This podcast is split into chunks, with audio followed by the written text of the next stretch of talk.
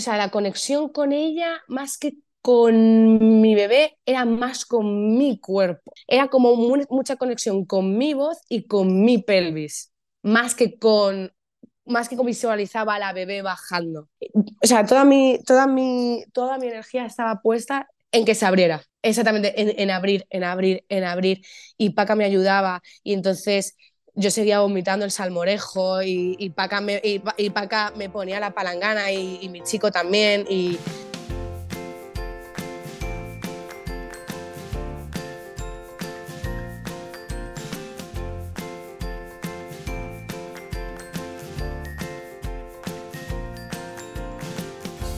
Bienvenida. Esto es Planeta Parto, el podcast en el que hablo con mujeres sobre sus relatos de parto y la manera única en la que dieron a luz a sus bebés. Aquí vas a descubrir un mundo de relatos informativos y empoderadores sobre el parto y las diferentes formas de ser y convertirte en la protagonista de este poderoso viaje. Yo soy tu anfitriona, Isabel Anthony.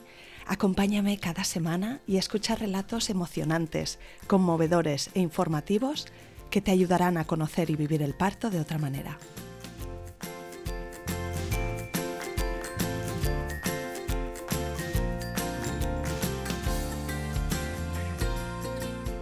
Pues bienvenida Rebeca y mil gracias por venir al, podcast Planeta Parto.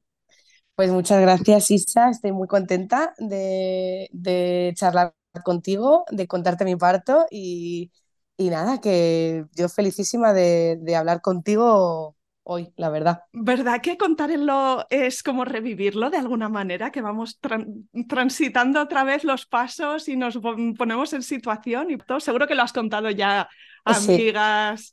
Sí. sí, lo he contado, sí, sí, lo he contado y la verdad que todo el mundo me dice que ojalá se pudiera grabar también el vídeo, porque yo, como soy tan expresiva, muchas veces cuando, cuando, lo, cuando lo he contado, como que un poco lo escenifico también, porque yo no sé, soy de estas que no sé hablar sin escenificar las cosas, será por mi vena de actriz. Eh, eh, y bueno, eh, todo el mundo me dice que lo recuerdo como muy nítidamente y es verdad. O sea, pensaba como que después de que pasó y todo esto, pensaba que como lo iba a tener más todo en la nebulosa, pero me acuerdo de muchos detalles y, cada vez que lo cuento, efectivamente es como revivir toda vez, otra vez como ese día, esa tarde y es muy bonito. Es una cosa es una pasada cómo funciona la memoria, ¿no? Que, que, hay a lo mejor algún momento, algún minuto que, que, que, lo recuerdas nítidamente, todos los detalles, y luego hay otros otros cachos que no te acuerdas cuánto tiempo pasó. Sí, sí, total. Me pareció que fue súper breve, pero ahí estuviste una hora. Una hora, que total, sí, sí, sí. Aunque bueno, ahora ya lo contaré, el parto fue muy rápido, muy, muy rápido. Eh, más de lo que yo me había imaginado, que podía haberme imaginado eh, nunca. Eh, y sí, es verdad que hay momentos porque además cuando lo he contado y lo he hablado con mi dula y lo he hablado también con, con el matrón y la gente que me atendió y tal, pues es verdad que me dicen, ah, Rebeca, lo cuentas así, pero esto no fue así, en plan de esto lo, lo pones tú, que lo dices así como, pero lo dijiste otra, ¿sabes? Como que también es un poco lo que tú te acuerdas y lo que tú te quedas de eso y lo que tú quieres transmitir también un poco. Pero bueno, también es bonito. Qué guay, ahora vamos a escucharlo. Así que ponme en situación y cuéntame un poquito quién eres tú, dónde vives, de dónde eres, a qué te dedicas y cuántos sois en tu familia. Vale, pues, pues nada, yo soy Rebeca, soy actriz, eh, soy de Madrid, vivo en Madrid, Em, y mi familia es una, somos una familia de tres. Eh, mi chico Davide, que es italiano, de Venecia, y mi hija, que se llama Mina y que nació el 12 de julio, es decir, tiene ahora tres meses y medio. Y, y nada, y, y, eso me dedico a, a, a, la, interpretación. Venga, pues vamos atrás en, la, en tu historia y cuéntame si esta aventura de la maternidad era algo que tenías clarísimo, o si vino así como sorpresa.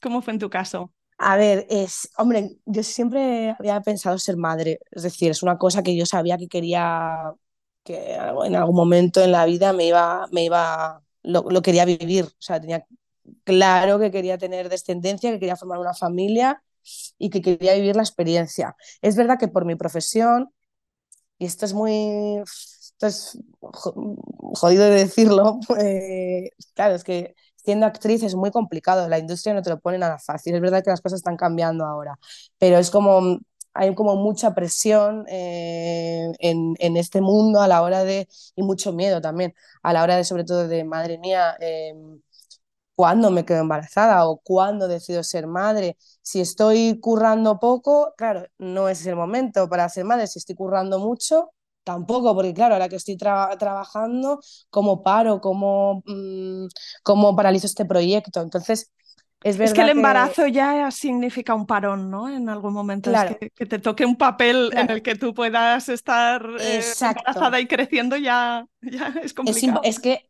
claro, porque eh, en la interpretación, bueno, pues existe el hándicap, ¿no? Claro que obviamente hay, eh, yo trabajo con mi cuerpo y trabajo con, claro, con todo mi ser, entonces hay, hay personajes que obviamente no pueden estar embarazados, entonces son personajes no obviamente... Esconder. No se, y no se puede esconder, salvo obviamente que sea alguna ficción, que entonces eh, te lo puedan de tal manera, eh, pues eso, por, por, planos de la cámara, pues no, no enfocar la, la, la, tripa o lo que sea, o que lo puedan meter directamente en la historia, pero eso es muy complicado, o sea, se da en momentos como muy puntuales. Entonces, claro, yo he tardado un poco también en ser madre en, y luego también junto con la inestabilidad de la profesión, obviamente, que estamos hablando de una profesión en la cual muy pocos pueden sobrevivir, viven de ello. Eh, son muy pocos los actores y las actrices que podemos vivir de, de, de nuestra profesión. Entonces, todo esto sumado a la, a la inestabilidad de, de, pues eso, del oficio, pues me hicieron tardar un poco en ver cuándo se, ese era el momento. ¿Y pasó algo que hiciera que fuera el momento? O no sé, pues mira, no. quizá también influyera o no, cuéntame. Mira, no, la verdad que es que es en plan de lo típico, en plan de que esto tampoco se puede planificar. Yo no sé cómo hay mujeres que, que, que lo pueden planificar. Yo en mi caso no fue así. O sea, yo empecé bueno, con mi pareja lo habíamos estado hablando y tal, mi pareja además es mayor que yo, eh, él ya había pasado eh, la cuarentena y entonces pues eh, como que ya dijimos, jo, es que o nos ponemos ya o tam él tampoco quería ser padre muy mayor, ya. Entonces, bueno, era como una cosa de que era ahora o nunca. Y como también estábamos muy bien, teníamos, o sea, queríamos ser eh, padres, pero no teníamos prisa, tampoco era como una cosa que, ok, venga, ya ha sido, llega el momento, vamos a empezar a ver qué pasa eh, pues ha sido todo bastante tranquilo, la verdad. Lo decidimos, pues no sé, ahora mismo hará dos años o una cosa así, y tardamos en quedarnos embarazados pues un año y algo desde que lo, desde que lo decidimos. Ya te digo que todo como con mucha tranquilidad, tampoco agobiándonos, ni, ¿Tú ni tenías como de conocimiento de tu cuerpo y de tu ciclo hormonal o eres como muchas de nosotras que, que nos damos cuenta, ostras, qué ignorantes, ¿no? Que, que, que, descubrimos muchas cosas sobre nuestro ciclo, pues cuando somos sí. bastante mayores. Sí, sí. Efectivamente, yo eso es, eso es una de las cosas que, que bueno, o sea, cuando, cuando decidimos obviamente intentar, pues eso, eh, eh, empezar a intentar, pues a ver si nos, me quedaba embarazada y tal, pues al principio obviamente todo como, como ya, ya, te digo, como muy tranquilo, pero luego obviamente empiezas a leer un poco en plan de a ver cuáles son los, cuándo, cuándo ese, pues el periodo semana, fértil. El sí. periodo fértil, la ventana de ovulación, yo tenía una aplicación en el móvil que me iba apuntando pues cuando me venía la regla, eh, entonces de cuánto, cuántos días tenía mi ciclo y tal, entonces es verdad que, joder, que parece como que cuando te quieres quedar embarazada es cuando verdaderamente empiezas a buscar información sobre esto, porque efectivamente antes no se tienen idea. O sea, antes yo me venía la regla y decía, Es que antes de querer el embarazo, la gran Sí. preocupación es no quedarse embarazada, ¿no? Y es como, si, si tienes eso en check, ya pues no miras más. Exactamente. Y es muy fuerte que no tengamos ese conocimiento, mm, joder, de nuestro propio cuerpo, las mujeres. Es increíble porque es nuestro periodo que nos acompaña muchísimos años de nuestra vida. Fui conociendo un poco mi ciclo a través de la aplicación y a, través de cuando era mi ventana fértil y, ahí empezó un poco, pues eso, a conocer. Es verdad que yo siempre he tenido como ciclos como muy regulares. Eh, también me he tomado durante muchos años la píldora, la verdad. Em, ahora si echara la vista atrás, pues a lo mejor no estaba tantos años tomando, hormonándome, la verdad, sinceramente, pero bueno, ya está. Dejé, la, cuando me di cuenta ya dejé la píldora hace un montón de tiempo y entonces, pues bueno, tenía un ciclo como bastante regulado mm, de manera natural. Y, y es verdad que nosotros ya como hacia, cuando llevábamos intentándolo como un año, como que y, no cuajaba el asunto, pues fuimos a, a, través de la seguridad social, a través de mi ginecólogo de la seguridad social, pues decidimos eh, ir por la vía esta de mm, reproducción asistida, pero ya te digo, como, como, una, como no nos quedábamos embarazadas, pues, pues, bueno, pues vamos a probar a ver qué, a ver qué, sí, qué nos cuenta si nos pasa algo. Y a mí me dijeron, me hicieron pues las pruebas estas que te hacen y ahí me dijeron que yo tenía baja reserva ovárica. Y entonces, que era, que era como muy raro porque yo, a ver, yo en este momento tenía 35 años, sí, 35 años ya cumplidos, sí, eh, ya nos cumple en junio. Y claro, como que decían que era muy raro porque tengo 35 años y que era muy raro que yo tenía como la reserva ovárica, ovárica como muy baja. Y a mi chico eh, le dijeron que todo estaba bien. Entonces, bueno, pues esto fue como en septiembre del año pasado, cuando empezamos todo por, a través de la vía de la seguridad social o de la reproducción asistida y las pruebas y tal y cual. Me dijeron que no me preocupara, que también baja reserva no quiere decir que no me pueda quedar embarazada, sino como que tengo menos ovocitos a lo largo de, de, de, en mi periodo y entonces como que me va a costar más. Y entonces por eso deduje que nos estaba costando a lo mejor todo este tiempo. Pero vamos, me hicieron las pruebas en septiembre y en octubre me quedé embarazada de manera natural.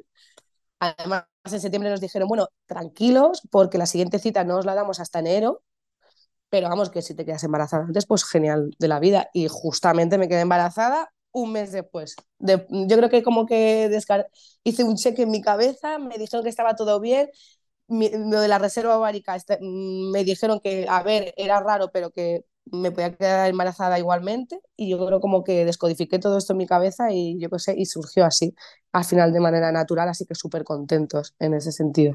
¿Y, ¿Y, qué pasó? ¿Que te faltó la regla y te hiciste un test? O... Claro, sí, claro, yo, eh, claro, tenía como estas reglas, ya te digo, como tan, tan, pues eso, como muy, o sea, me venían siempre cuando me decía la aplicación, es decir, era como súper regular.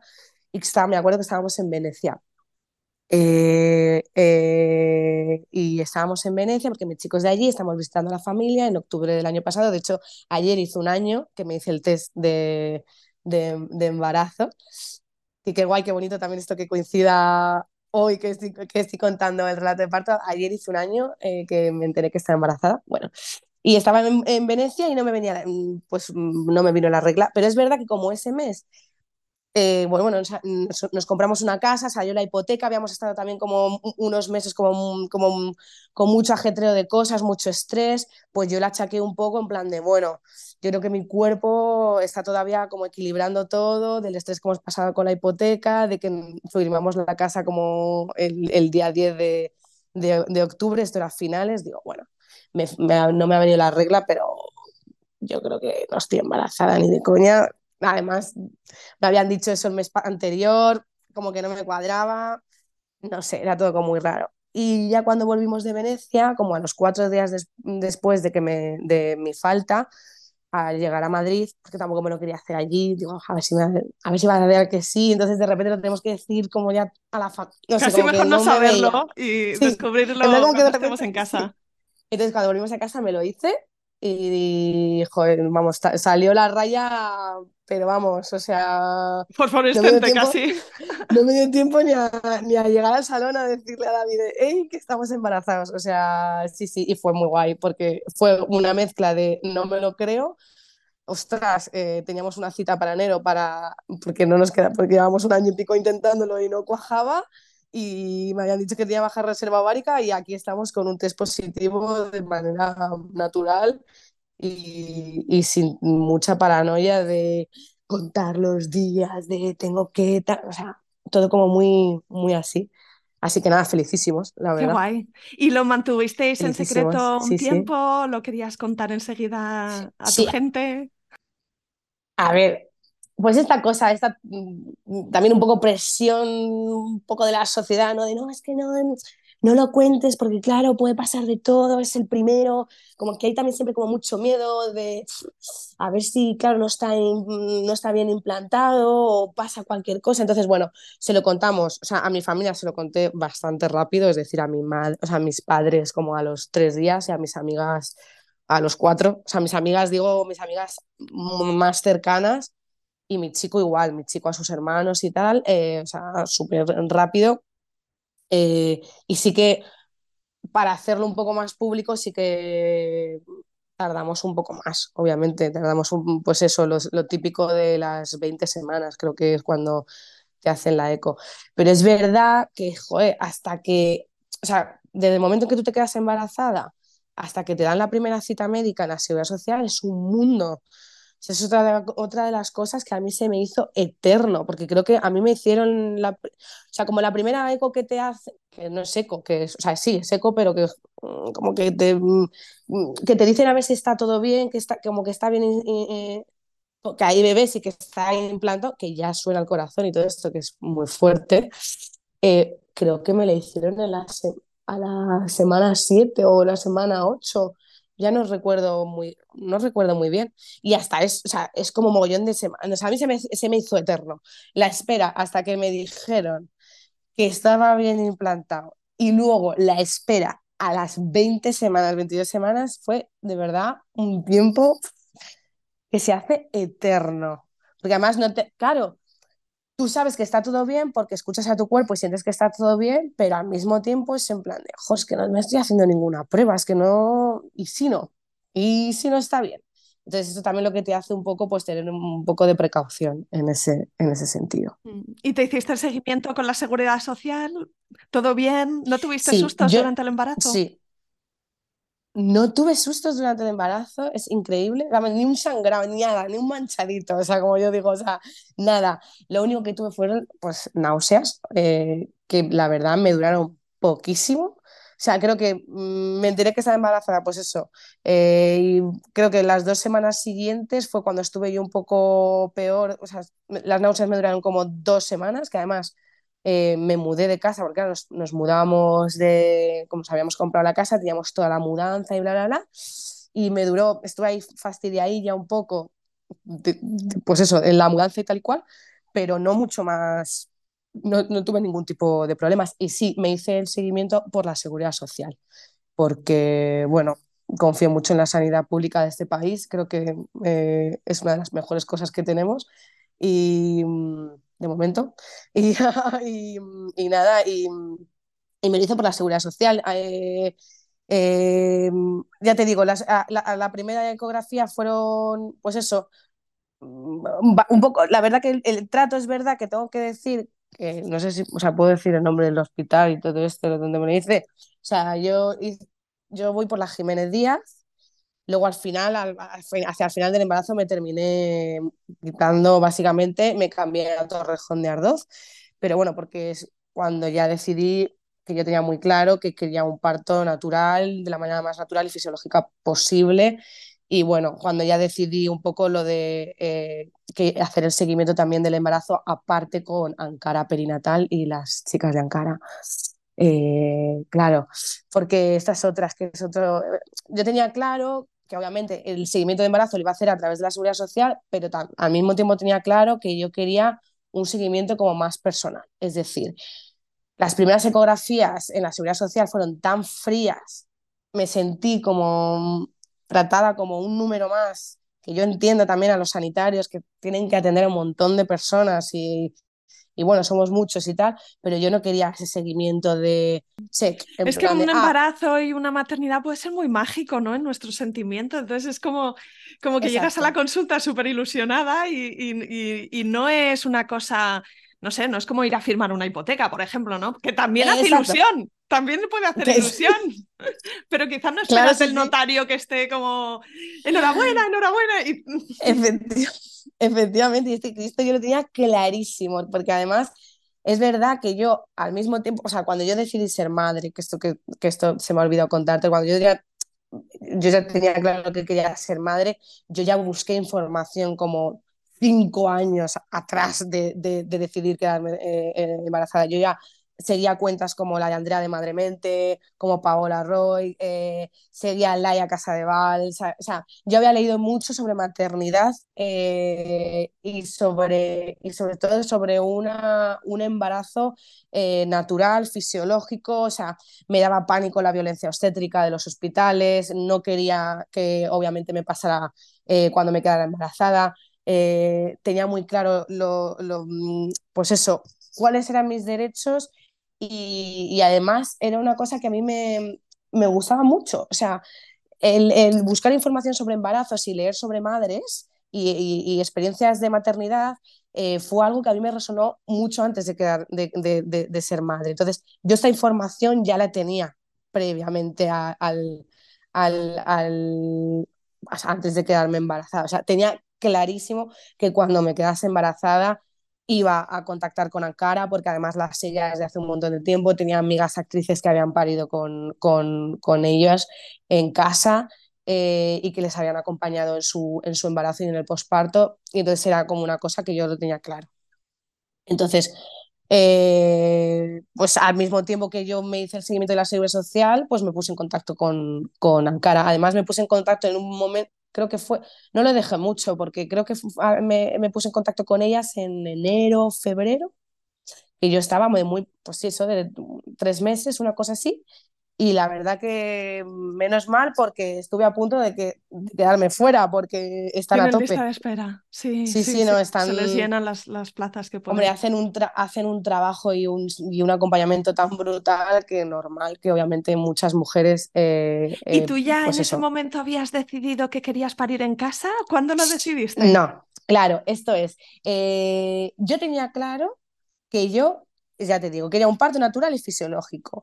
No me cerraba la epidural, no, me, no era tampoco de estas que digo, no, es que yo no quiero ir al hospital o no quiero epidural, no. No tenía muy claro, me encanta, o sea, me encantaba, fantaseaba con la idea de parir en mi casa, pero es verdad que era una cosa que me daba un poco de, de miedito, miedito sobre todo por el dolor, fíjate, o sea, lo típico, ¿no? Tenemos tanto imaginario del parto es un dolor increíble que, que que, muchas mujeres no lo pueden aguantar, entonces, pues claro, a mí me da pánico el no poder aguantarlo, porque claro, parir en casa quiere decir es parir de manera natural, sin analgesia y, y, y, eso, y para adelante. Y para adelante, y para adelante. Y entonces, bueno, me gustó mucho cuando... Y, no sabía si, si, si las chicas de Ankara hacían también este acompañamiento em, en los hospitales. Entonces, me gustó mucho cuando contacté con Sara y con Paca, cuando, la primera entrevista que fue con Paca y con, y con Sara de Ankara Perinatal, eh, me dijeron, no, no, Rebeca, o sea, o sea, que si quieres que te acompañemos no quiere decir que tiene que ser ya que tengas que parir en casa, ¿no? Nosotros acompañamos a las mujeres donde ellas quieran ser acompañadas. Eso es muy guay, porque te deja puerta un poco la, te deja abierta un poco la puerta, ¿no? A que, a que pues como te sientas en el momento y, lo que y como vibre tu cuerpo, ¿no? Y yo ahí tengo alguna pregunta que a lo mejor también se lo puedo preguntar a ellas y, salir de dudas, pero em, si son matronas, pero tú te las llevas contigo al hospital, digamos que antes con el COVID seguro que había restricción de cuánta gente puede entrar contigo, pero luego si son matronas, a lo mejor en el hospital tienen que hacer más trabajo de dula, mm, si no tienen vínculo. Mm, cuéntame un poco cómo funciona que esta también era una duda eh, mía. Es decir, claro, porque yo las decía, claro, porque, porque en un acompañamiento, en un parto en casa, te acompaña una dula y te acompaña una matrona, obviamente. ¿Qué pasa si tú quieres parir en casa o si decides en un momento en el parto en tu casa que, pues, que no aguantas o que ocurre alguna complicación y te tienes que ir al hospital? Bueno, pues el único hospital, como yo iba además a través de la seguridad social, y no tenía ningún seguro médico privado ni nada de esto, el único hospital público de Madrid, de la Comunidad de Madrid, que dejan acceder a parte del acompañante que tú elijas es el Hospital Torrejón de Ardoz es el único hospital donde pueden entrar las dulas de Ankara, de Ankara o del, bueno, de las dulas que, que, que, decidas que te acompañen, obviamente. Eh, es el único. En este caso, claro, no entraría una matrona. Eh, las matronas no entran contigo en el hospital. Si yo hubiese decidido parir en Torrejón, hubiese venido la dula de Ankara o, o, sea, Tienes relación con varias figuras, ¿no? Dentro de este Exacto, mm, mm. claro. Tengo, hubiese sido o Ana, que, también contó su parto con, contigo aquí, eh, Ana de Espacio eh, Kauri, claro, y Kauri y, y, Paca, que es la otra dula de, de, de Ankara.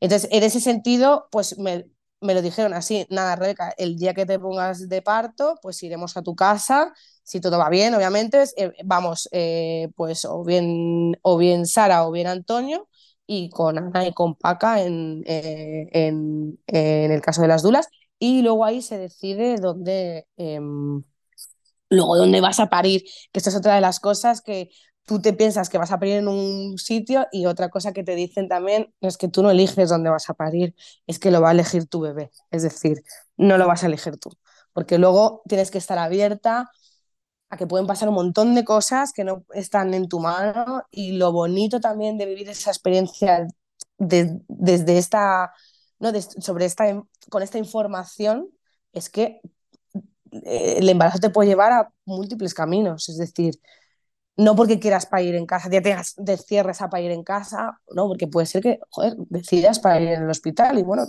pues también pues, es, es, lícito, o sea, que, que, te quiero decir que hay que estar abierta a todo, porque luego vienen complicaciones y pueden venir complicaciones si las hay, y, joder, luego es un palo que de repente tú tengas una, una expectativa y luego no se, no se cumpla. Entonces yo creo que hay que estar abierta a todo y por eso me gustó mucho ese acompañamiento, esa primera entrevista con, con las chicas de Ankara.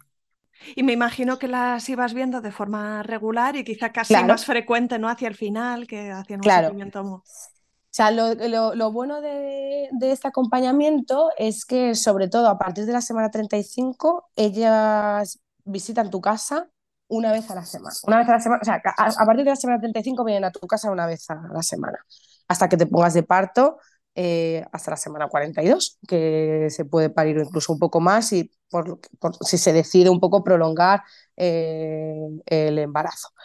Eh, y luego, sobre todo, está muy guay porque también te acompañan en el posparto, esto también es otro tema que que me habían hablado muy bien del acompañamiento de Ankara y que yo obviamente había leído muchos también sobre el posparto, también me daba pánico, eh, pues eso, el que me el estar un poco abandonada quizá ¿no? abandonada y, y, tanto yo como mi pareja teníamos claro que también queríamos que, que merecía la pena no eh, obviamente este acompañamiento de, de, de Ankara.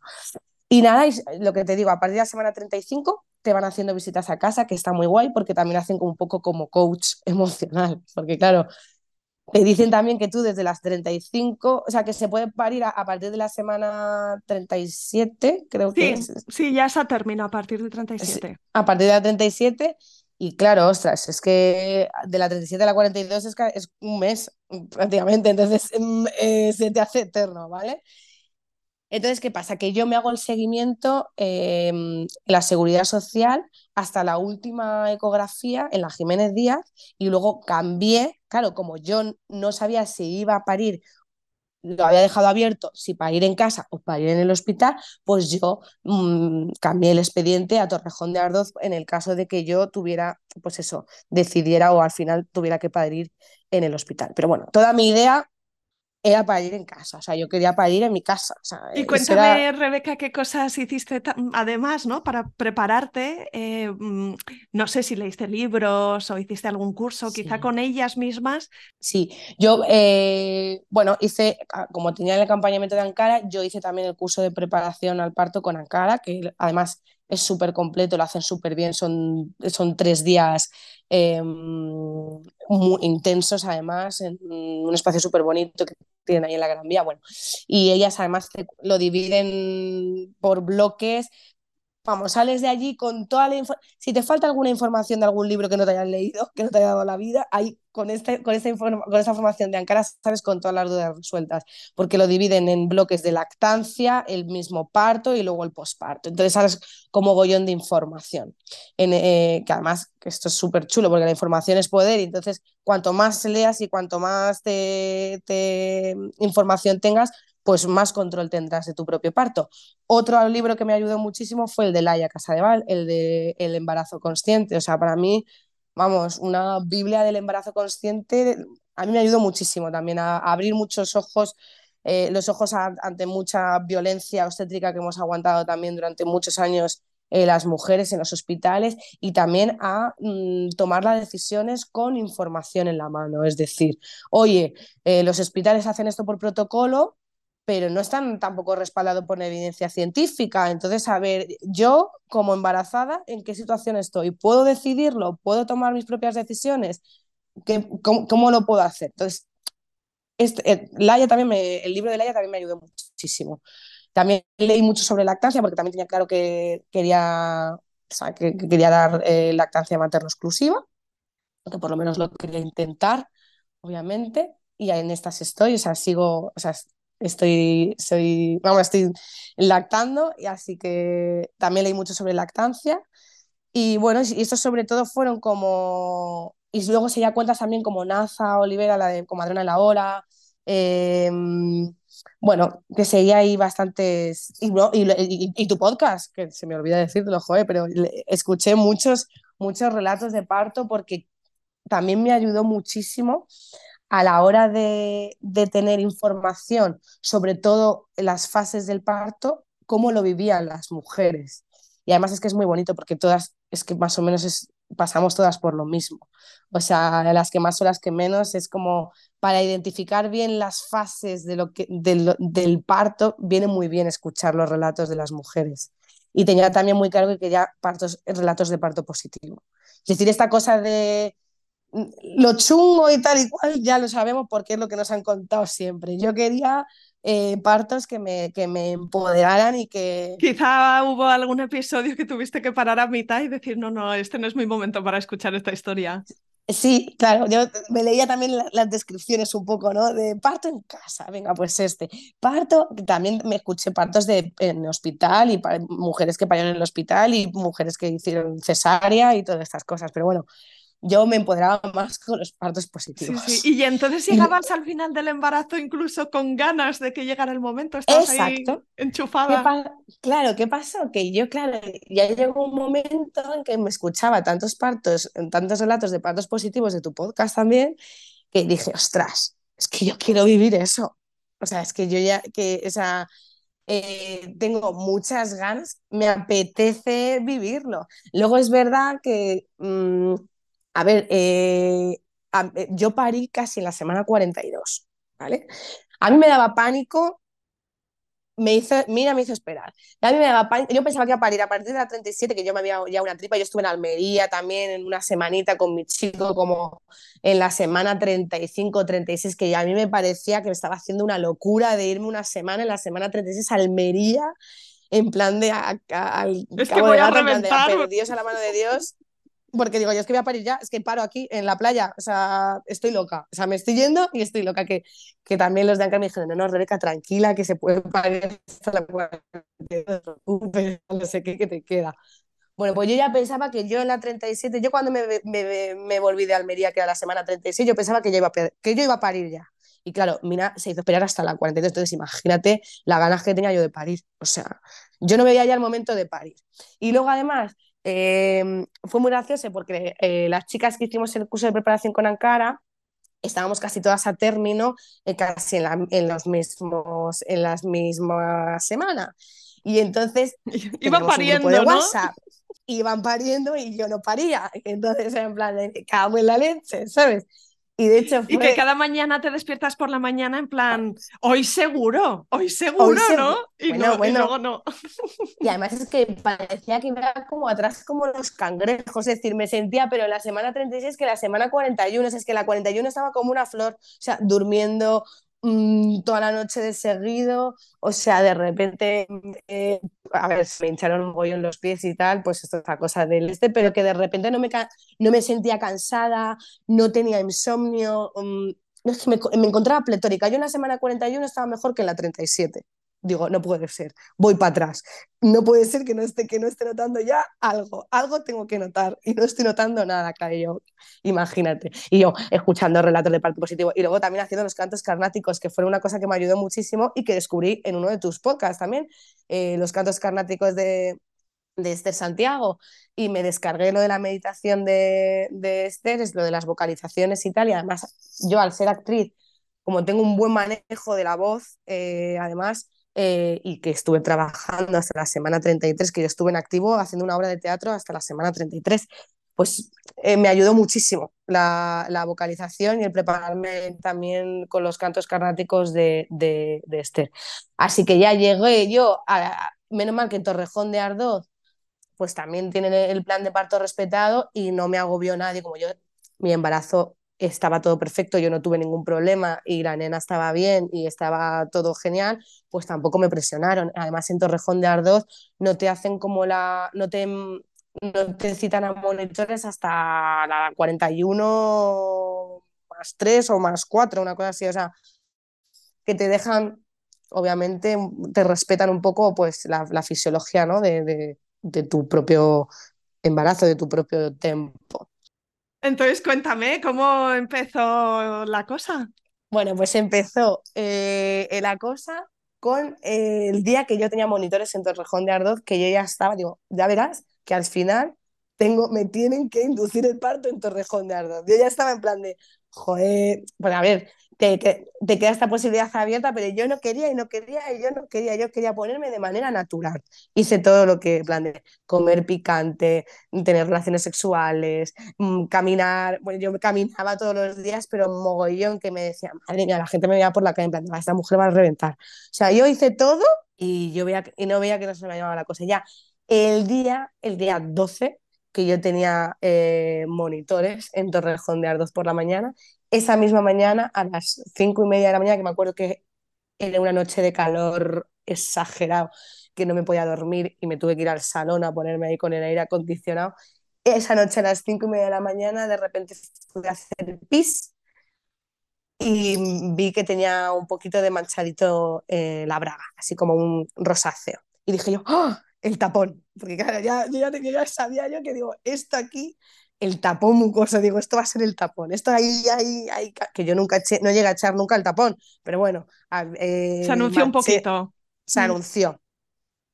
Es verdad que sí que había tenido, a ver, esto no lo he dicho, pero sí, o sea, sí que había tenido alguna contracción que otra, pero que yo no notaba contracciones, yo lo notaba como cosquilleos en la zona del pubis, un poco como arriba del pubis, un poco, eh, que me daban como, yo me imaginaba a la bebé con los dedos así como tocándome aquí, así con la manita en la cabeza haciéndome así, como, como pellizquitos. Era lo máximo que había, que había notado yo.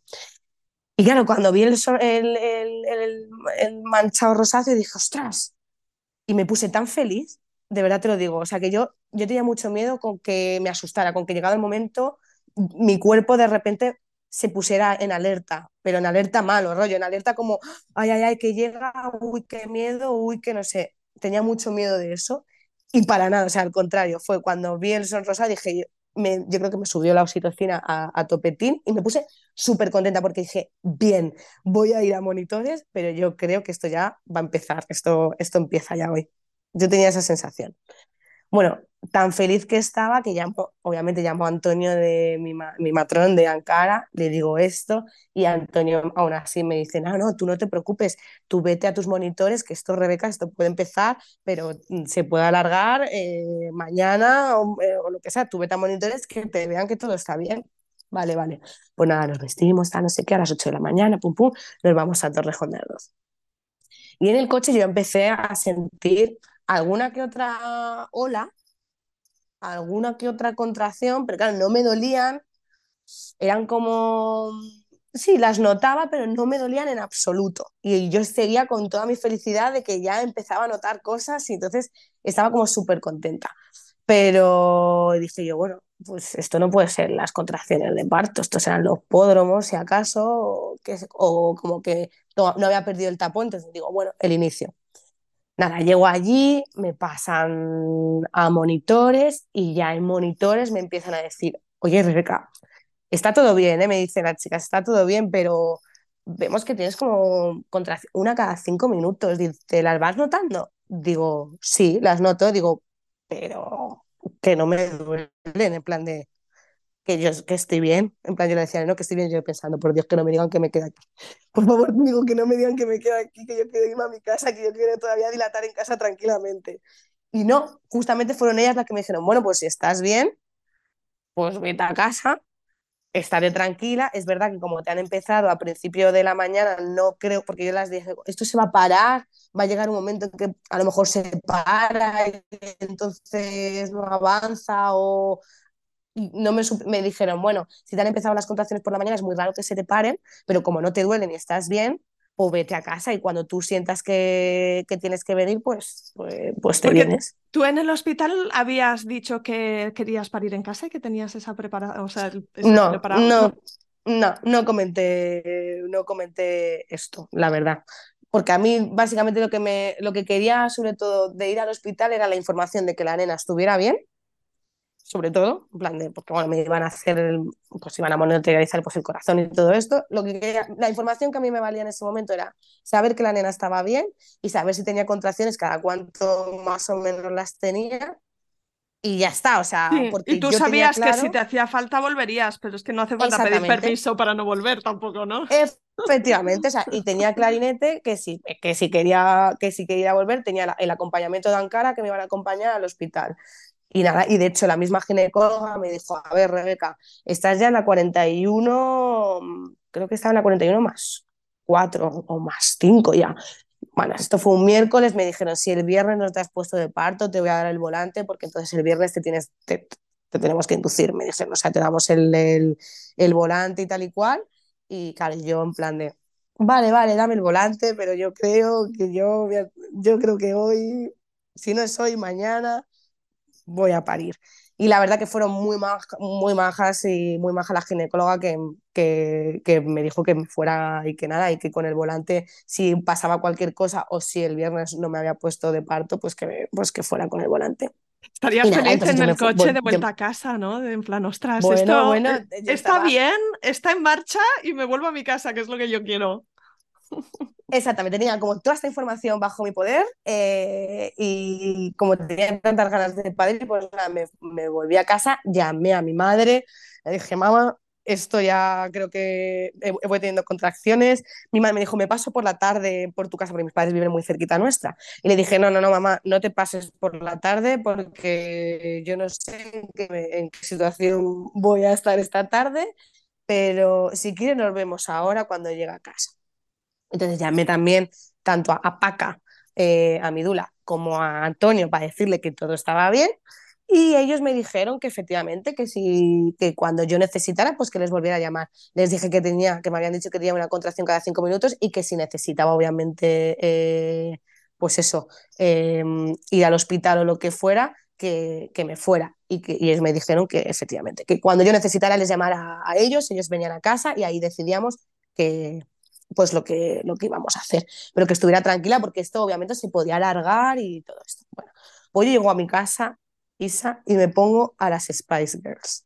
O sea, yo me había hecho una lista, mi chico, mi chico que es músico, además me había hecho una pedazo de lista de, de un montón de canciones de diferentes grupos de música y a mí lo que me, a mí lo que me pidió el cuerpo es escucharme el wannabe de las Spice Girls. Así que yo llegué a mi casa, me puse me puse las Spice me barrí toda la casa con las contracciones, que yo ya las iba notando, las contracciones, que yo como había hecho la, preparación con Ana también, eh, eh, la preparación al parto con Ana, yo sabía que me tenía que mover, yo ya sabía que contracciones es igual a movimiento. Entonces yo me bailé en, las Spice Girls, me limpié, me barrí toda la casa, yo estaba pletórica porque pues eso, yo notaba que ya iba a ver a, mi bebé y que iba a vivir ya el parto todo lo que había me había imaginado, toda la información que yo tenía en mi poder y que lo iba a vivir ya y, y estaba súper feliz. Estabas abierta así a que viniera. Ah, exactamente, y a, lo que viniera, ¿eh? estaba abierta a todo, en plan de iba a aguantar todo lo que pudiera aguantar, lo quería vivir de la manera, pues ya te digo, lo más natural posible, pero que si no, pues yo era la primera que me iba al hospital. Y entonces eh, empecé, vino mi madre, me dio un besito, o se fue. sabes que las madres que también te dan un poco de power, ¿no? Esta cosa de que venga la madre que me parió mientras yo estaba eh, ya eh, en plenas contracciones, pues fue algo muy bonito también. Y como que me dio mucho, como mucho power. Y mi madre me dijo, tú vas a parir hoy, me dijo mi madre. Y se fue, en plan de me dejó ahí una virgen virgencita, que mi madre es muy, muy de virgen, muy, muy religiosa, dejó una virgencita al lado de la estampa de mi abuela eh, y se fue. Y efectivamente, o sea, después de que se fuera mi madre, las contracciones empezaron a subir un poquito de intensidad, pero todavía las podía aguantar. Y de hecho, pues eh, estuvimos haciendo un poco del rebozo, el duelo, como nos había dicho Ana, en la preparación a, al parto. Y, y, me estuvo, pues eso, cambiando un poco de posición en el sofá, eh, me vine a la cama, me puse a cuatro patas. Eso, bueno, estuve ahí un poco como viendo a ver dónde me ponía y la verdad que todo pues no, se me iba mucho el. Como que me notaba yo que empezaba un poco el, eh, la, la, historia a hacerse un poco. a picar, un poquito, un poquito de escozor. Y Pero estabas a mitad, como... a mitad de mañana en ese momento, ¿no? Estábamos, eran las 2 de la tarde ya. Y a las 2 de la tarde me dice mi chico, ¿quieres un salmorejo? Y dije yo, vale. Porque si me pongo de parto por la tarde, que yo tenía pensado echarme una siesta después de comer y todo, y si me pongo de parto esta tarde, pues eh, así como ligero, ¿sabes? Y entonces, si me pongo de parte, pues por lo menos esta cosa, este miedo que tenemos de que, pues eso, de hacerte caca. Lo digo así, a, lo, a lo, fino, en plan de hacerte como digo, pues si así, si como así más ligerito, pues si me hago caca, pues no va a ser mucho. O sea, estas cosas que te piensas que dices tú. O sea, que luego cuando estás metida en harina es lo último que piensas, o sea, de verdad. Pues esta cosa dice, venga, vale, pues venga, me como un salmorejo. Y entonces, comiéndome, tomándome el salmorejo, digo yo, digo, voy a abrir la aplicación esa de las contracciones a ver cada cuánto las tengo. Digo, porque no me duelen, tampoco, o sea, las noto, no me duelen mucho, pero como que las estoy notando como muy de seguido. Y entonces me abro la aplicación de las contracciones y, ostras, es que tenía contracciones una cada una de un minuto y pico cada tres minutos, cuatro minutos, o sea, como, como muy seguidas. Y ahí dije, ostras, esto, la, la, propia aplicación me decía, vete al hospital. La aplicación me decía, vete al hospital, contracciones de parto, vete al hospital, en plan de yo.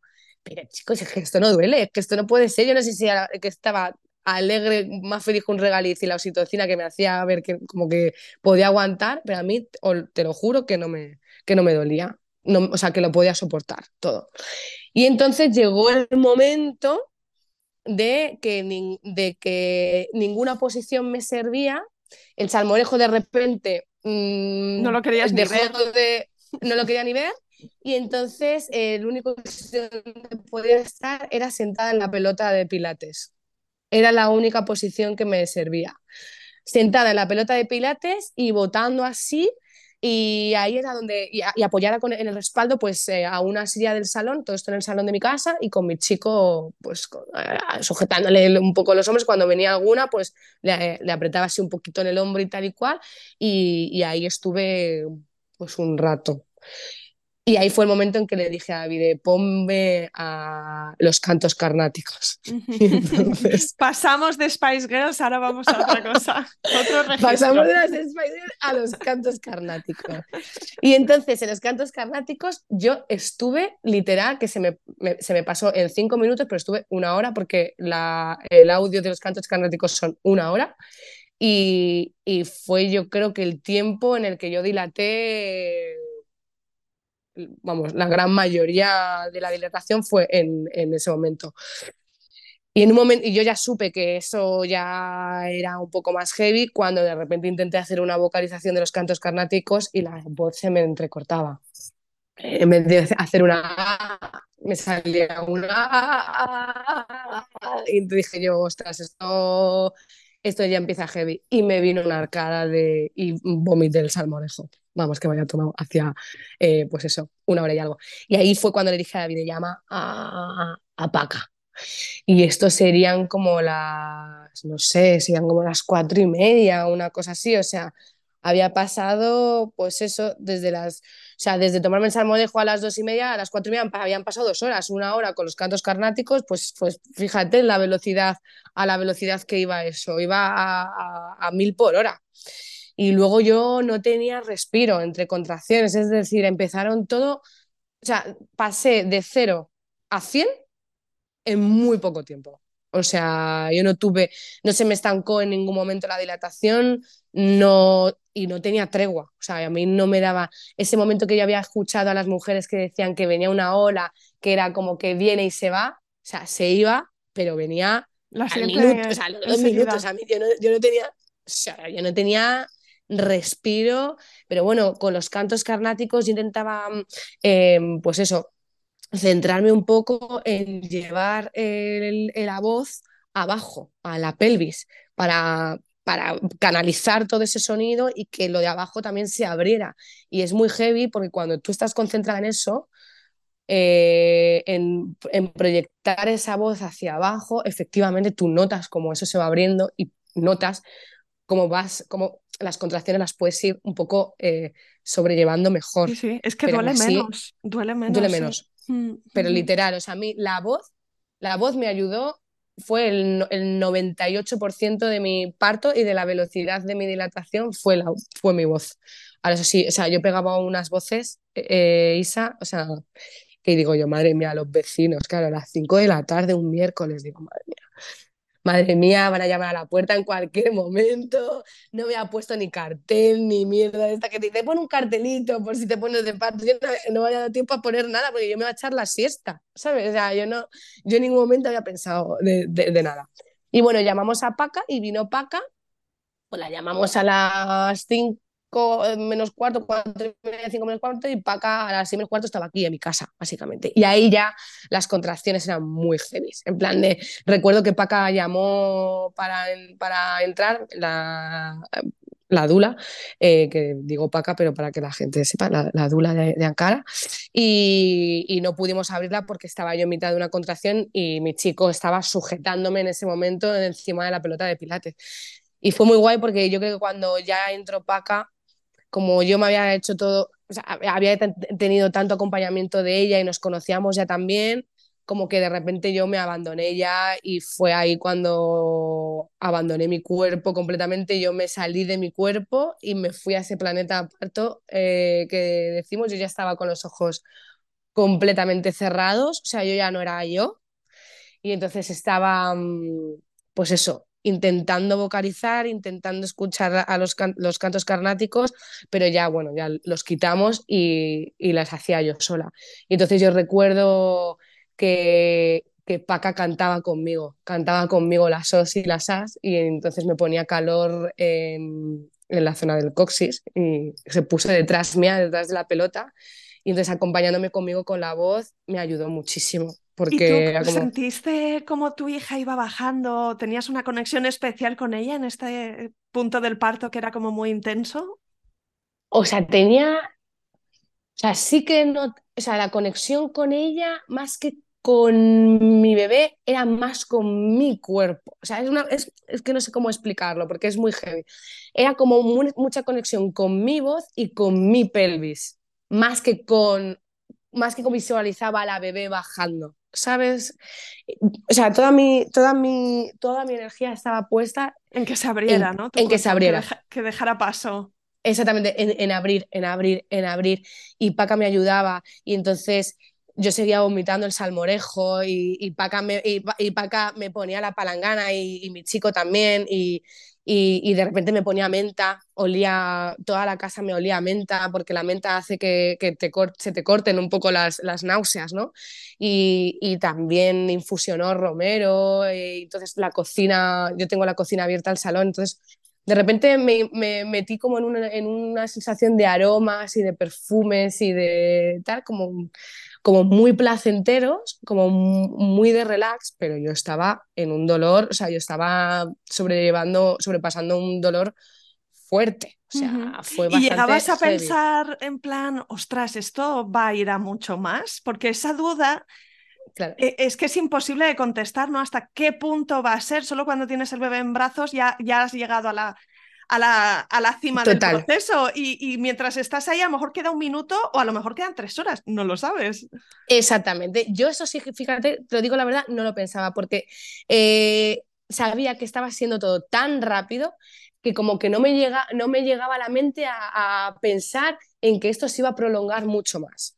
Porque el, era tan intenso eh, y las contracciones iban tan seguidas que no tenía, tan, respiro, que de hecho llegó un momento en que, en que Paca me dijo, Rebeca, te preparo la bañera y le dije yo, sí, sí, porque porque tengo ganas de empujar. O sea, le dije a Paca, estaba encima de la pelota todavía y le dije a Paca, digo, Paca, es que tengo ganas de empujar.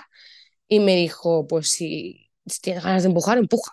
A todo esto, eh, Antonio, el matrón, no estaba y estaba viniendo porque había tenido un, habían también tenido un parto en casa eh, el día de antes, estaba haciendo una visita posparto y estaba viniendo en un atasco, pero estaba llegando y estábamos de momento solamente con, con, con Paca.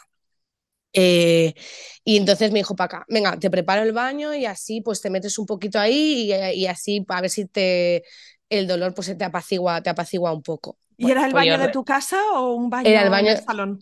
No, no, era la bañera de mi casa porque no dio tiempo ni, ni, Claro, Paca vino sola, o sea, no vino ni con la bañera de partos ni nada, fue, era la bañera que además a mí me hacía ilusión eh, esta cosa de dilatar también en la bañera de, de, mi, de, mi, propia, de mi propia casa.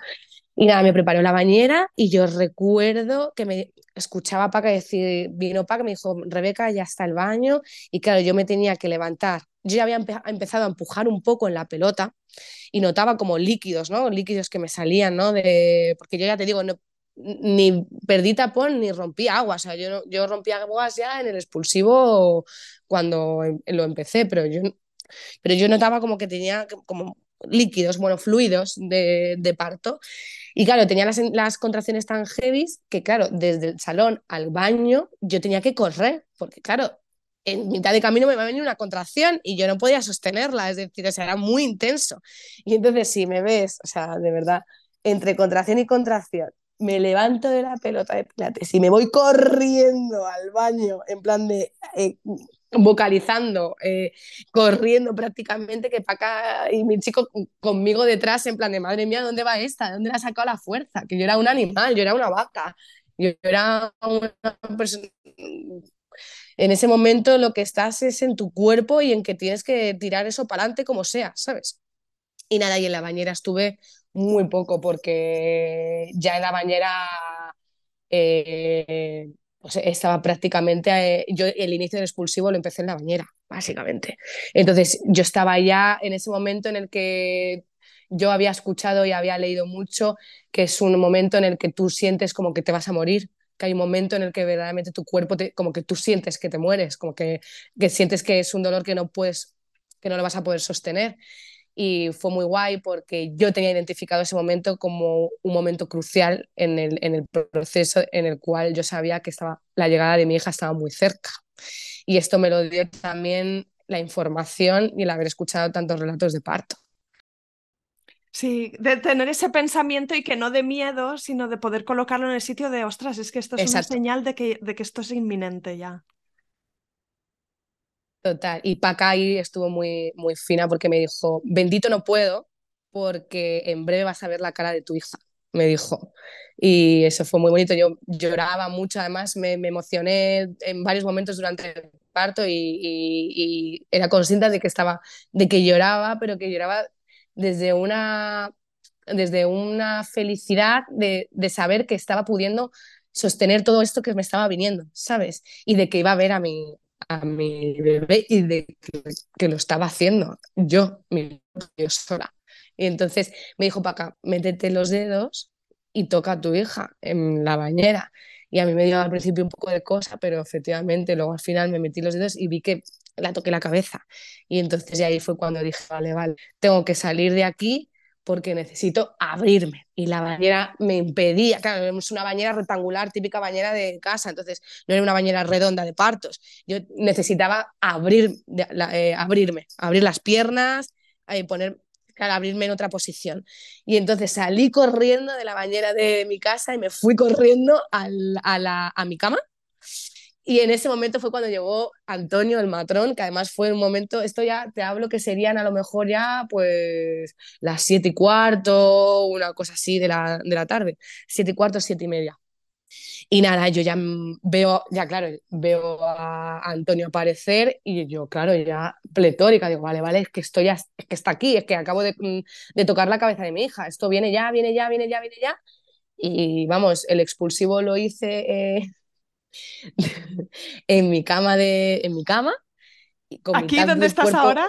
Donde estoy aquí, aquí donde estoy ahora mismo, eh, mitad cuerpo fuera, mitad cuerpo dentro. O sea, yo me puse a cuatro patas, sí que hice algunos pujos a cuatro, o sea, vamos, en, la postura de, pues eso, apoyada en las rodillas y tal, y con la almohada. Y me acuerdo que Antonio me decía, en el siguiente pujo, Rebeca, empuja, es tú, dirígelo al ano, porque esto es otra cosa. O sea, efectivamente, o sea, la sensación es de cuando empujas para hacer caja, o sea, porque además es que efectivamente es que el bebé pasa muy cerca de, o sea, pasa por ahí, entonces esa sensación a mí me, a mí me ayudó muchísimo el, el, el decir, el, el siguiente pujo dirígelo al culo, porque gracias a eso, gracias a que yo dirigía muy bien también los pujos, que yo, fíjate, esto luego me dijeron que era también, pues que yo tengo el control de la voz y de la respiración que tengo por mi profesión, ¿sabes? Por, por, por, por la, por la actuación. Y, y, me dijo Antonio, joder, estás dirigiendo tan bien que es que en el momento en que tú diriges hacia el ano, eso abre. Y yo notaba además que me hacía, o sea, él me ponía la mano así en el, en el, sí, en el ano, en el, pues eso, en la cabecita de, de, la nena y yo notaba que eso iba abriendo. Entonces el siguiente pujo, yo, claro, los pujos además muy seguidos, muy rápidos, creo que yo mi expulsivo duró, no sé, eh, media hora, una cosa así, o sea, todo fue muy, muy, muy power, Isa, muy, muy rápido, muy, muy salvaje. Eh, y, y, de repente llegó el anillo de fuego y fue también una, una sensación brutal porque yo estaba, ya te digo, tenía eh, empujé un poco a cuatro patas y luego ya directamente mi cuerpo me pidió, eh, porque ya dije, vamos, o sale ya, o, o, sale ya la cabeza, o yo no puedo más. O sea, yo ya yo llegué a un punto en el que yo estaba, claro, llevaba desde las tres, eran las siete y media, sin ningún tipo de descanso, de cero a cien tan, tan rápido que digo, o sale ya, o yo, o, que me muera yo ya, porque es que, o sea, porque yo no puedo más, ya, ya, ya no puedo. De hecho, tuvo un momento de estas veces que de repente tienes como una cosa, una nebulosa que te viene de, de verme ahí en mi cama y decir, ¿pero qué, qué hago yo aquí? Con lo, que podía estar con la epidural puesta hasta, hasta, hasta las cejas sin tener, sin tener que estar sufriendo en este mismo momento. Pero bueno, me duró dos minutos el, ese pensamiento porque luego al final estaba muy orgullosa de lo que estaba haciendo. Y nada, y de repente salió el anillo, o sea, salió, eh, coroné y entonces noté el anillo de fuego perfecto como, como lo han descrito todas las mujeres, que es un, pues es básicamente un fuego, fuego. Sí, en... Un ardor que es inconsolable, que solo tiene que pasar Incons... la niña por ahí para, para que pase. Exacto, es un ardor increíble, pero ahí tú ya también sabes que eso ya es que es el final, es que ya acaba, eso ya se acaba. Y entonces yo recuerdo que dije, eh, me quema, me quema. Y entonces Paca me dijo, pues sopla. Y entonces empezamos todos a soplar. Mi chico, Paca, Antonio, empezamos a soplar, a hacer como a soplar y yo soplaba con ellos y eso me alivió mogollón hasta el siguiente pujo que ya salió como un pececillo, ¿no? y, y, se hizo el silencio, que también fue muy bonito ese momento, porque claro, con todas las voces que yo estaba pegando, porque ya te digo que mi parto fue sobre todo movimiento y voz, de repente se hizo el silencio, ¿no? O sea, un silencio de repente como muy, muy denso, como yo estaba, que no estaba, yo estaba, no sé si me había muerto yo, o sea, llegó un momento en el que no sabía lo que, lo que, lo que había pasado. Un silencio increíble, lo recuerdo así, como sostenido y de repente escucho la y de repente escucho un así como una cosa como un poco extraterrestre, ¿no? Y, yo estaba tumbada, me estaban sujetando los hombros y la, la, la, espalda porque estaba medio fuera de la cama y la, y la pierna la tenía como en lo alto, ¿no? Y ya escuché la voz de Antonio y me dijo, Rebeca, coge a tu hija. Y entonces, claro, me incorporé en ese momento y vi a mi hija eh, pues en la sábana y, y fue increíble, ya me la cogí, me la puse en el pecho y eso fue un momento, pues bueno, indescriptible, o sea, porque además lo que a mí me llamó mucho la atención era cómo se movía, o sea, que de repente sale algo de tu cuerpo que tiene vida propia y que se mueve y que te mira y que huele increíble, que está lleno de, de fluidos, pero y sangre, y, pero es increíble, o sea, huele súper bien. Y, y, a mí, sobre todo, era un poco extraterrestre, era una sensación de, madre mía, esto ha salido de mí, esto lo he hecho yo, esto estaba dentro, esto es mi hija. Es una sensación indescriptible. Todas, supongo que las que hemos, lo hemos vivido es, es brutal. Y eso fue, bueno, eso fue ya un alivio increíble y, y muchísima felicidad. O sea, yo recuerdo que fue, ya me la pusieron directamente aquí.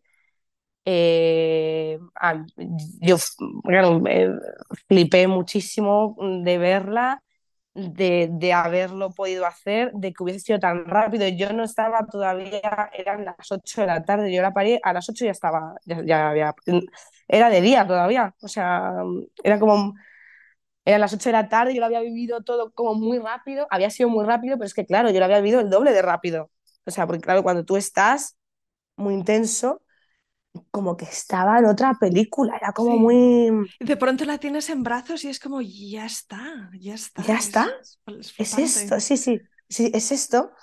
Y claro, me tuvieron que decir, Rebeca, y ahora, ahora la placenta.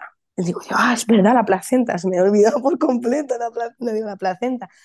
Y fue muy guay porque alumbré la placenta también de manera, pues eso, eh, natural, o sea, no tuvieron que pincharme nada porque nos, también no tenía muy claro ese momento de la placenta, yo tenía, tenía mucho miedo a desangrarme, ¿sabes? O sea, como que de repente... Sí, de tener eso eh, pues controlado porque es importante tenerlo controlado. De tener eso controlado y a mí me da un poco de miedo y además Antonio sabía que, mi, que yo no me, o sea, que si me tenía que pinchar oxitocina, que me la pinchara, es decir, que no, que a mí me daba, lo que no quería es que me desangrara, que de repente pasase algo de que me tuvieran que llevar corriendo al hospital porque me desangrara. Y no, o sea, no pasó. De hecho, es que sangré poquísimo. Es decir, solté un de la placenta, o sea, después de la placenta, pero fin, o sea, y la alumbré de manera natural. Y efectivamente, el alumbramiento de la placenta, si se respeta un poco el tiempo y se pinza el cordón y y bueno, es esta cosa de que, de que le das al bebé el tiempo para que se coja toda su, toda su sangre ¿no? del cordón y, él, y ella misma se empieza a enganchar y te va haciendo esas pataditas en la, misma tripa que te van dando a ti también las contracciones ¿no? para poder expulsar de manera natural la placenta, en verdad el alumbramiento de la placenta es un gustete increíble porque sale calentita, es como un masajito, Blandita, ¿no? ahí ya no hay hueso, ya no hay cabezón. Ahí, no hay cabeza, eso ya se ha abierto lo más grande, entonces la placenta es como un blue o sea, la placenta es como un, un gustete máximo. Y también fue muy bonito ver la placenta porque además, pues bueno, la guardamos y guardamos la membrana de la placenta que me sirvió muchísimo para la lactancia cuando me salieron las grietas. las, mis grietas de la lactancia me la, me, me la curó las membranas de la placenta que eso también es un tip que doy a las mujeres y a alguna ¿Cómo se usan? Esto no lo conozco. ¿Se seca, pues se, muele o algo de esto? Cuéntame, ¿cómo no, se pues usa? La cosa es que, claro, como Ankara están, están muy acostumbrados a los acompañamientos en los partos en casa, esto es una cosa que hacen ellos, ¿no? Que te hacen, o sea, te conservan parte, o sea, te extraen la membrana de la placenta y lo que es solamente la membrana y te la ponen en un papel de film, ¿no? De esto es así, de, el papel de film de la cocina, de esto transparente, y eso te lo meten en el congelador.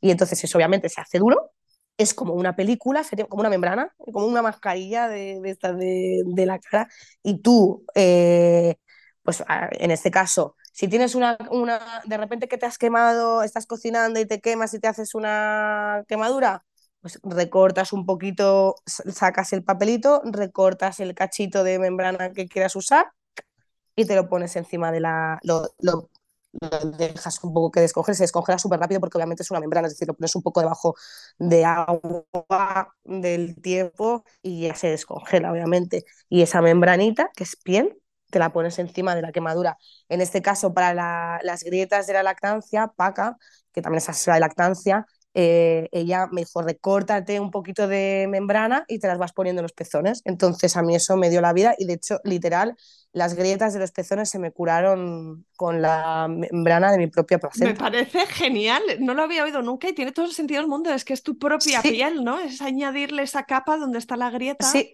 Supongo que tenías que quitarla cuando le ibas a dar la teta al bebé. Claro, obviamente, claro, claro, te lo pones, claro, y al principio es un poco lioso porque, claro, me amamanto como muy rápido, entonces no me daba tiempo a ponérmelo, que ya quería, o sea, a que estuviera un ratito, porque claro, luego, luego eso se pone duro, es decir, cuando tú te sacas la piel, te recortas la membrana de la placenta, te la pones en el pezoncillo, eh, cuando haya terminado de mamar eh, el bebé, y entonces, si ha pasado mucho tiempo, se va a quedar duro. O sea, eso se te- es- la membrana se seca, obviamente, se queda como dura en el pezón.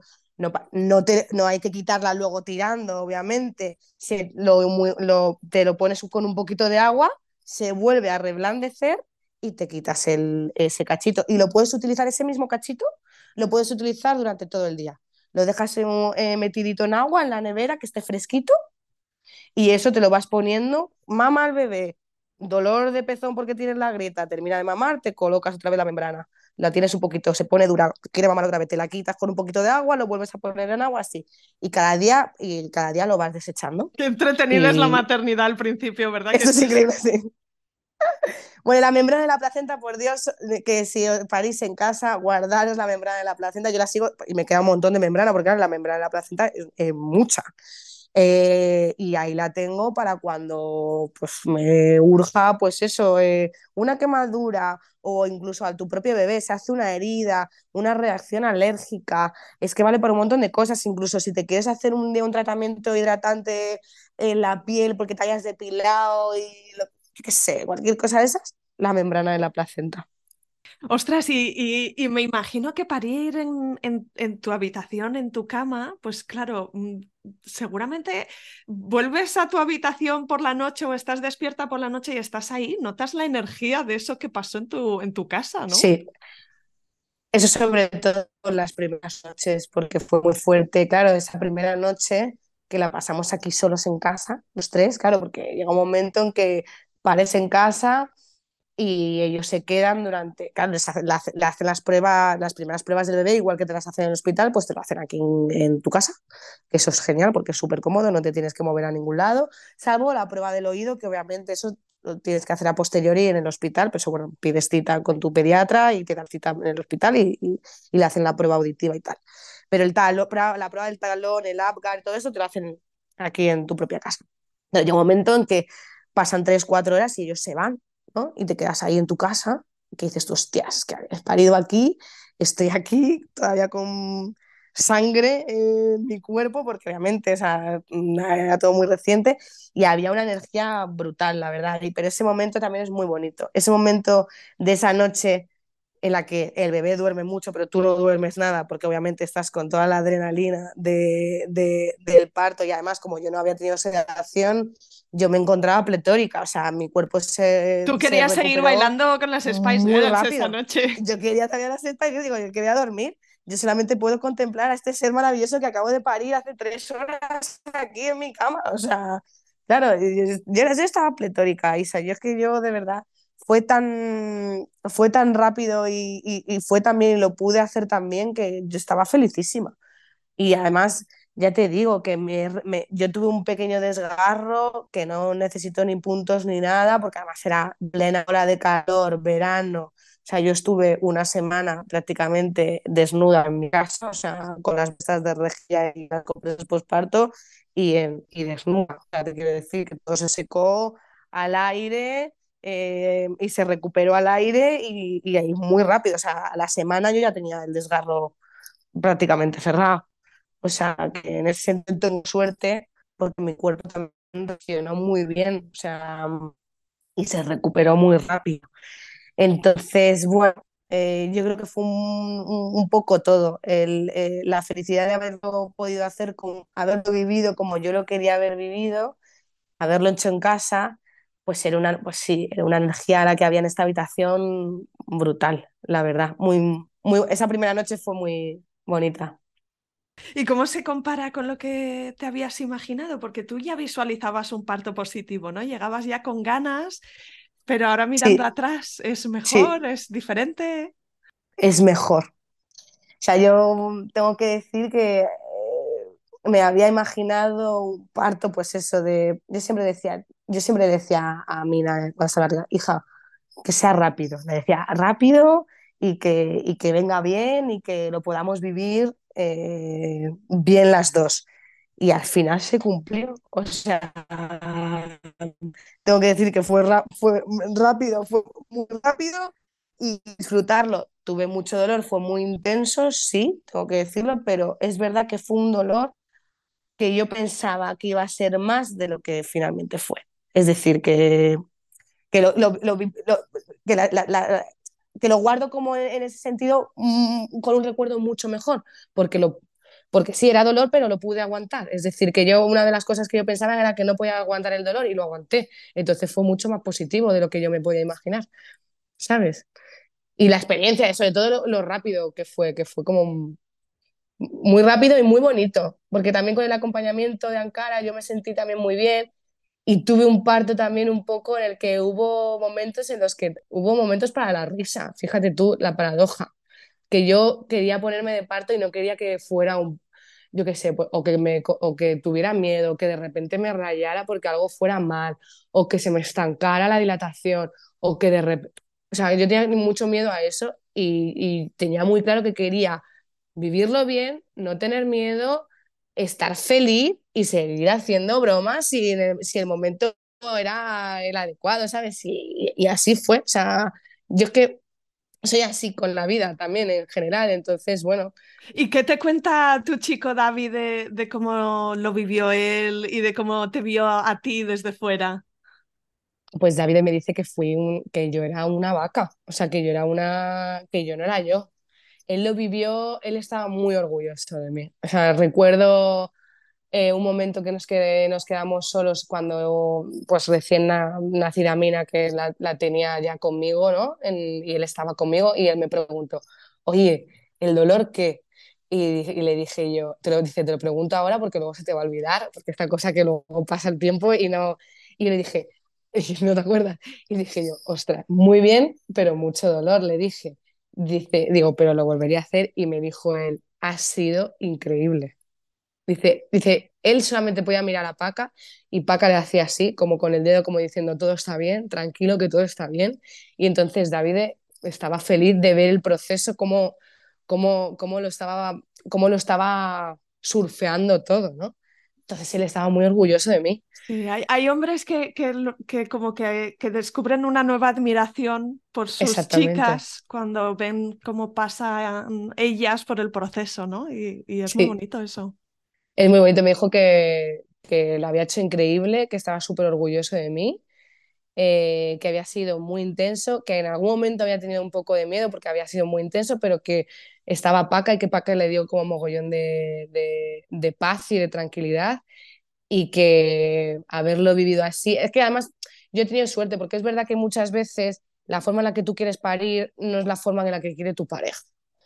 Porque yo esto también lo había vivido en muchos, en muchos grupos de embarazo, que había mujeres en los que su pareja no vibraba en la misma sintonía que ellas y esto es un poco, esto es un hándicap, porque claro, date cuenta que tú eres la que pares, pero también la otra persona, pues bueno, es el, es el, es el padre o, el, Y tú no quieres parir sola, necesitas a tu chico en tu equipo, ¿no? Exactamente, y necesitas a tu, a tu pareja.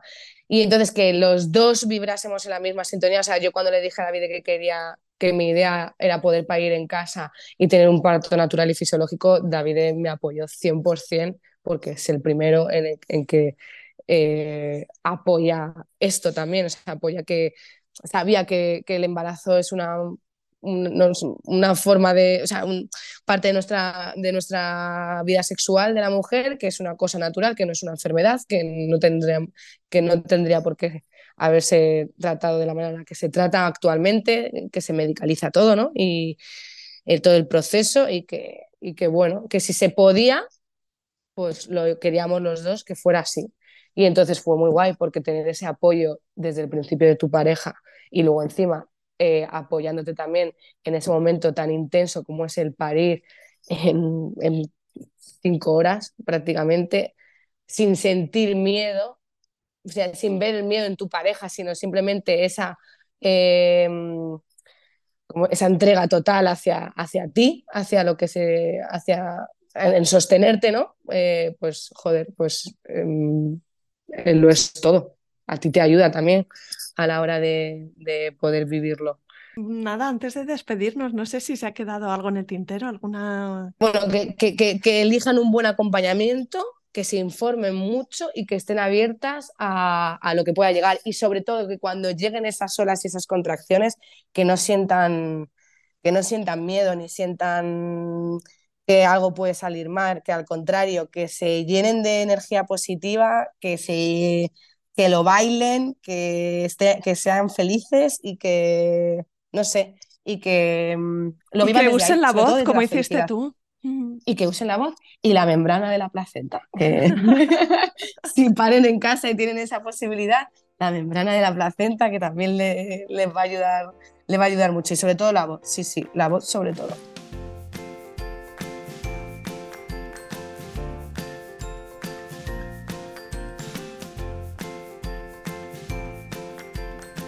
Aquí acaba este episodio. Si te ha gustado, suscríbete al podcast para ver un nuevo episodio cada miércoles en tu feed. Encontrarás una estupenda biblioteca de relatos de parto de todo tipo que espero que te acompañen, te entretengan y te ayuden en tu propio camino. Ayúdame tú también a mí a que este recurso llegue más lejos recomendándoles Planeta Parto a tus amigas. Y por supuesto, no dejes de escribirme. Me encantará saber de ti, quién eres, por qué te gusta este programa o si te ha ayudado. Mi email es isa.planetaparto.es o en Instagram la cuenta Planeta Parto Podcast. Cuídate mucho, nos vemos la semana que viene.